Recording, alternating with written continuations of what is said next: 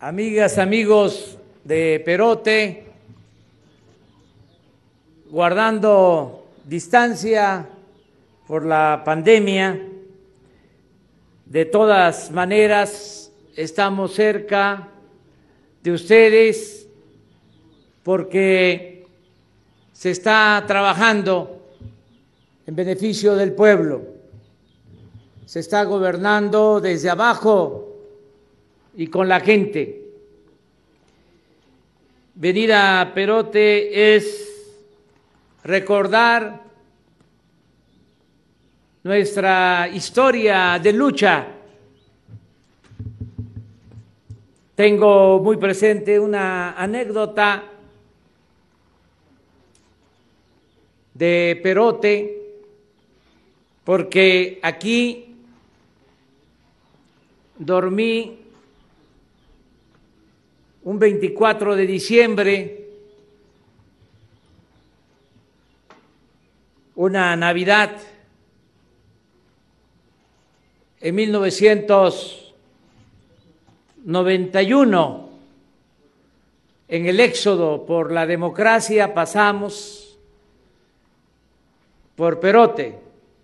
Teníamos desde Tabasco caminando a la Ciudad de México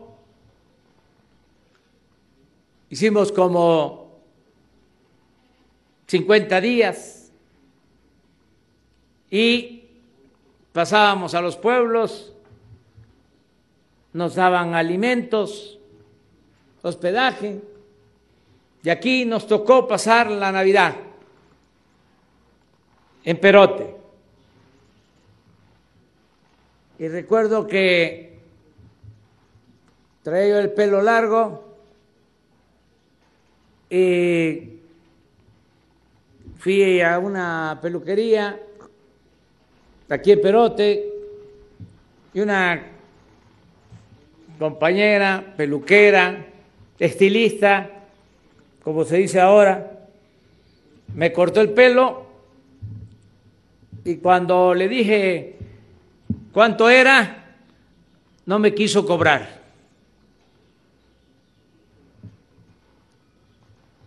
Me dijo que era una aportación a la lucha democrática.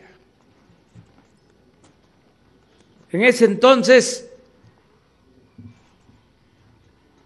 queríamos que nos reconocieran triunfos en Tabasco, también aquí en Veracruz.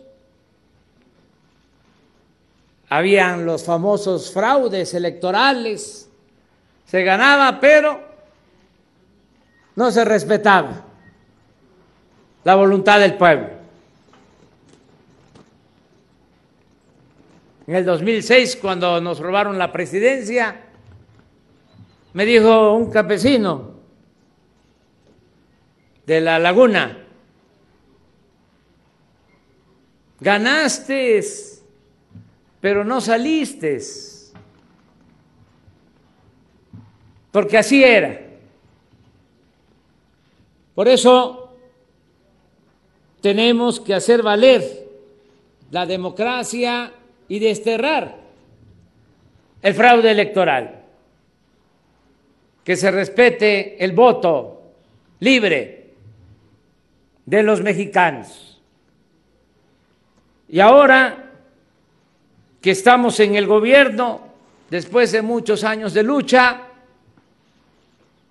no solo tenemos en cuenta de dónde venimos y cómo tenemos que hacer valer la democracia, sino también hacer realidad la justicia. Por eso estos programas de bienestar con el principio de que hay que atender primero a los más necesitados, ayudar al pueblo, a todos, respetar a todos, gobernar para todos, pero darle preferencia a la gente humilde, por el bien de todos, primero los pobres, gobernar de abajo hacia arriba por justicia, por humanismo, por muchas razones. Este programa Sembrando Vida, como lo mencionó María Luisa Albores, es único en el mundo. No hay en ningún país del mundo un programa así, porque se están cultivando, se están sembrando un millón de hectáreas, se están plantando árboles frutales y maderables, y lo está haciendo la gente los ejidatarios, comuneros, pequeños propietarios que están recibiendo apoyo para que cultiven sus parcelas. No es con crédito, se les ayuda, se les entregan las plantas, pero no solo eso, se les está dando un apoyo, un jornal, cinco mil pesos mensuales, dejan 500 de ahorro y reciben cuatro mil quinientos y ya son más de cuatrocientos mil campesinos los que están recibiendo este apoyo. Llueve truene o relampaguee, se les entrega este apoyo. Y así va a ser durante todo el gobierno, para que siembren los árboles, los cuiden y cuando terminemos nuestro periodo gubernamental, ya estén los árboles grandes y ya, si viene otro gobierno y continúa con el programa, pues bien, si no va a continuar, que ya estando los árboles grandes, la misma gente se haga cargo hasta que estén produciendo o se puedan cortar si se trata de árboles maderables. Este es un buen programa porque tenemos lo que se necesita. Tenemos la tierra, cuántos ejidos hay, cuántas extensiones de tierra social, de tierra ejidal, comunitaria, pequeñas propiedades hay en el país, cuánta es la superficie de propiedad social, 100 millones de hectáreas. Además, millones de campesinos que saben trabajar la tierra.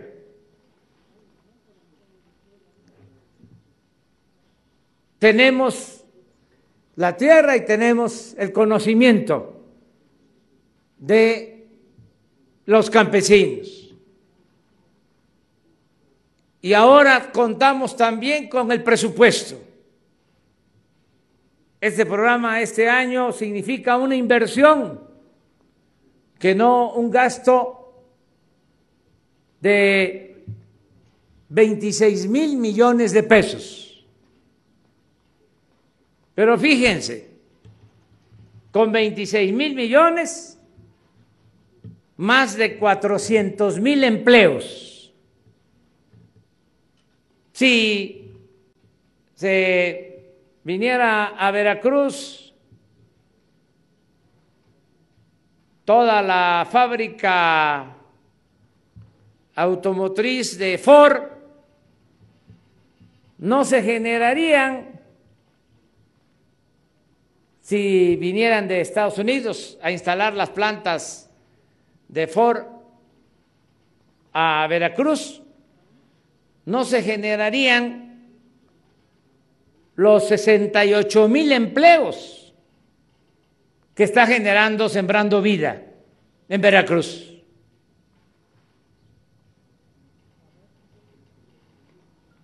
No, son 68 mil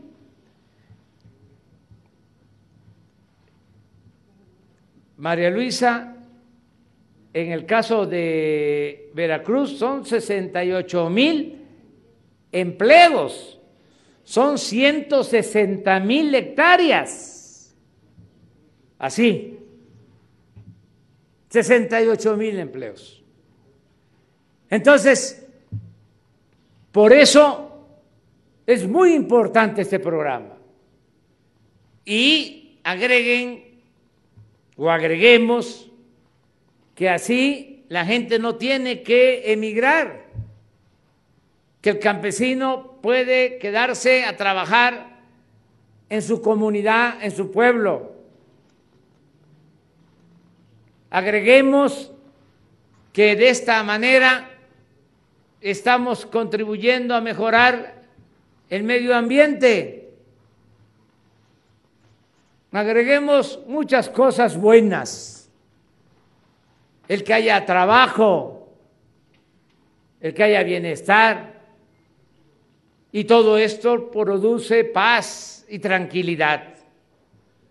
Por eso me da mucho gusto estar aquí en Perote con ustedes, aquí solo en el municipio, me dice María Luisa Albores, secretaria de Bienestar, que están trabajando 1.300 sembradores y van a tener el trabajo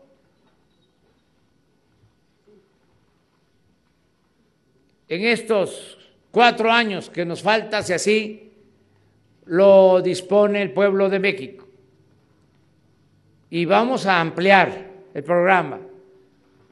Lo vamos a ir ampliando. Y también va a ir aumentando, aunque sea poco, de acuerdo a la inflación, el jornal. Porque si se queda en esta cantidad, con la inflación, sin la inflación, pues se va perdiendo poder adquisitivo, poder de compra. Entonces lo vamos a ir actualizando cuando menos de acuerdo a lo que vaya aumentando o creciendo la inflación. Quiero también aprovechar para agradecer a los soldados, oficiales, de la Secretaría de la Defensa, que nos ayudan con los viveros, porque como aquí se ha dicho, de cada cinco viveros o de cada cinco plantas que se siembran, tres se producen en viveros comunitarios. Una planta en un vivero militar y otra en un vivero particular. Entonces es muy importante que tengan estos viveros y que se esté trabajando de manera coordinada con la Secretaría de la Defensa. Aquí en Perote se tiene un vivero, me lo informó hoy por la mañana el secretario de la Defensa, Luis Crescencio Sandoval González. Agradecer por eso, porque estamos trabajando de manera conjunta, en forma coordinada. Yo voy a seguir recorriendo, como siempre, los pueblos. Ahora así, ni modo, guardando la sana distancia. Es incómodo, pero es por nuestro bien. Es incómodo porque no nos podemos dar la mano, no nos podemos abrazar. Tenemos que cuidarnos, pero esto ya va a pasar. Vamos a recuperar a plenitud nuestra libertad para poder seguir siendo fraternos, para seguir siendo solidarios, para seguir estando todos juntos. Muchas gracias, amigas, amigos. Muchas gracias al gobernador de Veracruz. Hoy en la mañana lo dije y yo no soy barbero, mucho menos lambiscón. No me gusta decir lo que no pienso, siempre digo lo que pienso. Y Cuitláhuac García es un buen gobernador, gobernador con convicciones y sobre todo algo que hacía falta en Veracruz, un gobernador honesto, porque aquí en nuestro estado de Veracruz se padeció de gobernadores mediocres y ladrones. Ahora es distinto. Poco a poco se va a ir entendiendo que la mayor riqueza de nuestro pueblo es su honestidad. Y la mayor riqueza de México es la honestidad de su pueblo. Porque nada dañaba más a México que la deshonestidad. Nada dañaba más a México que la corrupción política. Por eso padecemos de la paradoja de ser un país rico con pueblo pobre. Lo mismo Veracruz. Estado rico con pueblo pobre por la corrupción. Porque nada más llegaban a saquear, a robar. No atendían las demandas del pueblo. Solo cuando habían elecciones es que repartían migajas, despensas frijol con gorgojo. Que no se nos olvide eso. Ahora son derechos sociales. Ya hasta en la Constitución quedó establecido en el artículo cuarto el derecho del pueblo a la pensión, el derecho a los adultos mayores a recibir una pensión. Ya se elevó a rango constitucional esté quien esté en el gobierno, ya eso quedó establecido. Pensión para todos los adultos mayores. Ya está en la Constitución también que tienen derecho los niños, las niñas con discapacidad a una pensión. Ya está en la Constitución que todos los estudiantes de familias pobres tienen derecho a recibir una beca para estudiar en todos los niveles de escolaridad. Y ya está en la Constitución el derecho a la salud, la atención médica y los medicamentos gratuitos. Eso fue una gran reforma. Y no solo es el enunciado, no solo es que quedó escrito, en la Constitución, en el artículo cuarto, quedó también escrito en un transitorio de la Constitución vigente, de conformidad con esa reforma, que año con año se tiene que dar presupuesto a esos derechos, que nunca puede faltar, nunca va a faltar Nunca debe faltar presupuesto para las pensiones, para las becas, para la salud del pueblo y que cada año tiene que ir aumentando ese presupuesto. Eso está escrito ya en la Constitución. Y el pueblo va a hacer valer ese principio, ese mandato constitucional. Por eso vamos avanzando. Hay quienes no están de acuerdo nosotros lo respetamos. Respetamos el derecho a disentir, porque estamos construyendo una democracia, no una dictadura. Y claro que tiene que haber oposición, pero ojalá y vayan poco a poco comprendiendo que ya no se podía seguir con lo mismo, que ya el gobierno no podía seguir siendo un comité al servicio solo de una minoría rapaz, mientras el pueblo se empobrecía. Ya eso se terminó. Y ya México no es tierra de conquista. No es que van a venir potentados de otras naciones influyentes a saquear a nuestro país. Se acaba la corrupción se va a terminar por completo la corrupción. Les guste o no les guste, lo quieran o no lo quieran. Me canso ganso, se acaba la corrupción. Yo mucho gusto estar aquí con ustedes. En Perot. Nos vamos a seguir encontrando. Muchas gracias también al ciudadano, doctor, presidente municipal. Francisco Ever Prado. Muchas gracias por acompañarnos. Muchas gracias a ustedes. Amor con amor se paga.